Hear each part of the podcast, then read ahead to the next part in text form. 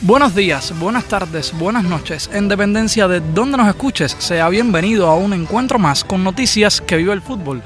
Hoy, de la mano del proyecto Libre Directo y también de la Peña Deporte Total, de la cual formamos parte y estamos también muy orgullosos de eso. Ya comenzamos. Como siempre comparto esta hermosa labor con dos compañeros que parece que nos conocemos desde niños por lo bien que nos llevamos los tres. Se trata de Alejandro y Rafa. Un gran abrazo para ustedes. Sí, muy buenas a todos, espero que todo esté bien con ustedes. Eh, bueno, nada, aquí de nuevo para una semana más con noticias que vive el fútbol, ahora de la mano con Deporte Total, como decía Boris eh, ahorita en la presentación, y bueno, con muchas ganas de comenzar a hablar sobre fútbol. Bueno, un saludo para ti, mi colega Boris, para mi colega Ale también, un saludo especial también para la Peña Deporte Total. Esta semana estaremos abordando varias temáticas en lo más destacado del más universal de los deportes. Aquí está Joshua Kimmich a pegar a la pelota, viaja el balón, es buen trozo. Parecía que la ganaba por ahí. El contrarrebate.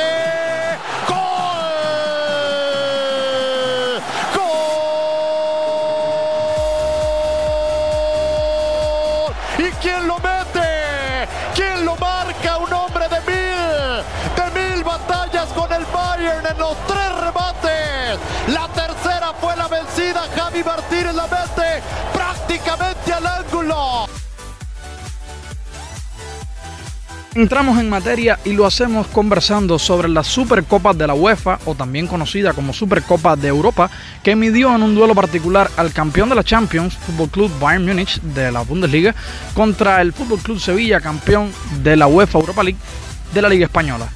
Un duelo que en el inicio fue muy parejo y luego después en prórroga el equipo alemán supo llevarse la victoria con gol del veterano Javi Martínez. ¿Qué les pareció este encuentro? Bueno, sí, que decir de ese partido. Mucho se habló en la previa sobre que Bayern le iba a pasar por encima del Sevilla, que iba a ser muy superior. Eh, yo siempre supe que no iba a ser así. El Sevilla es un equipo que juega muy bien al fútbol. Lopetegui le ha sabido eh, poner el puntico que le faltaba en las últimas temporadas, que no acababa de cuajar el equipo y de verdad que tienen una muy buena plantilla.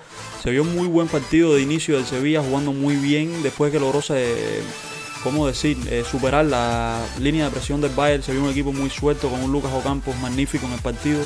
Eh, Luke de Jong que bajó muy bien la jugada para que Rakitic, para que le provocaran el penalti a Rakitic.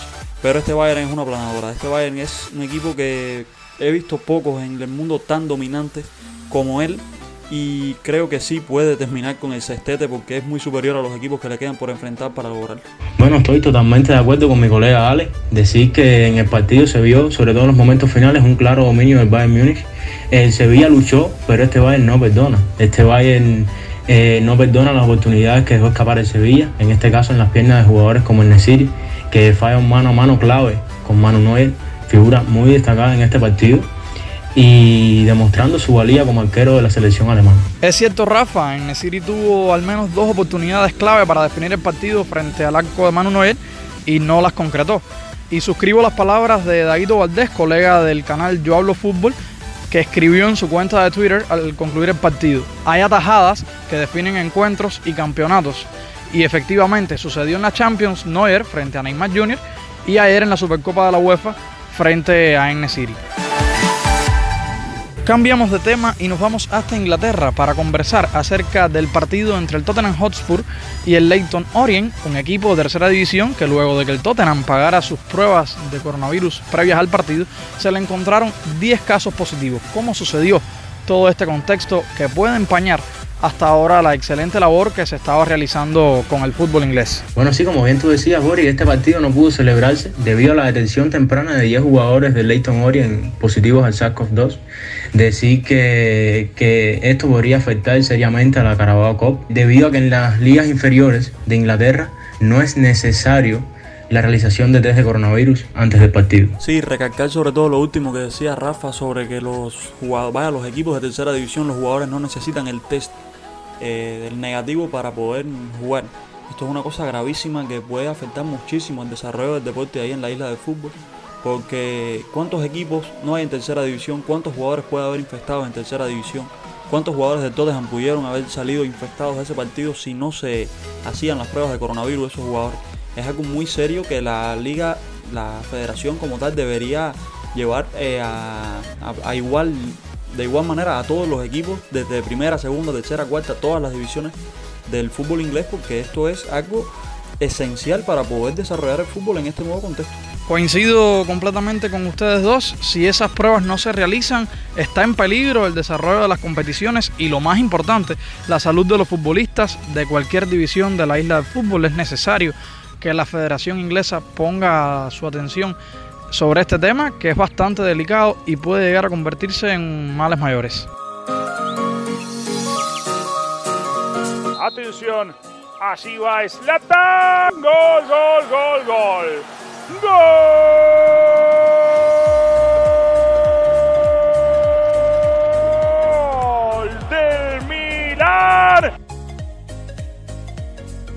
Continuamos este tour virtual y nos vamos hasta la Serie A, el calcio italiano, donde el veteranísimo Zlatan Ibrahimovic, un jugador que parece no ponerse viejo, marcó doblete en el partido del AC Milan frente al Bologna Fútbol Club. ¿Qué les pareció este encuentro? ¿Qué podemos decir de Zlatan? Un jugador bastante polémico durante el paso de los años y el cual recuerdo una de sus frases en la que decía que igual que el vino mejora con los años.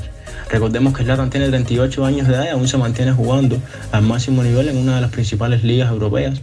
Jugador que destaca por su, profundidad en el juego y por sus anotaciones de goles y esperemos que este año demuestre lo que ha querido ser, que es el líder de, de este proyecto que viene llevando a cabo en Milan. La principal arma ofensiva de este Milan, sin duda alguna, el año pasado cuando llegó su aportación fue esencial para poder lograr esa plaza europea que a Milan se le llevaba resistiendo unos cuantos años. Y ahora con este tema del virus, que del positivo, eh, ha recurrido a las redes sociales para mostrar su tranquilidad a los aficionados. eh, con mucho un tema un tono jocoso hablando de que el coronavirus se atrevió con Slatan como que diciendo que lo va a vencer muy pronto y que pronto estará luchando con el Milán de nuevo por lograr cosas grandes en esta serie. Zlatan, como siempre, realzando su propia figura en sus redes sociales y por supuesto eso se ve muy bien porque así transmite la confianza necesaria en este tipo de situaciones difíciles. Ahora conversamos sobre Luis Suárez y el hecho de que se haya marchado al Atlético de Madrid, como dicen muchos medios, por la puerta de atrás. Aquí en el dato extra. Dato extra. Bueno, sí, se hizo oficial la salida de Luis Suárez al Club Atlético de Madrid. Eh, hoy en la mañana tuvo lugar la conferencia de prensa de despedida en el Estadio Camp Nou. Asistieron Jordi Alba, Leo Messi, Busquets, Piqué, Sergi Roberto. La plana mayor, digamos, del Barcelona.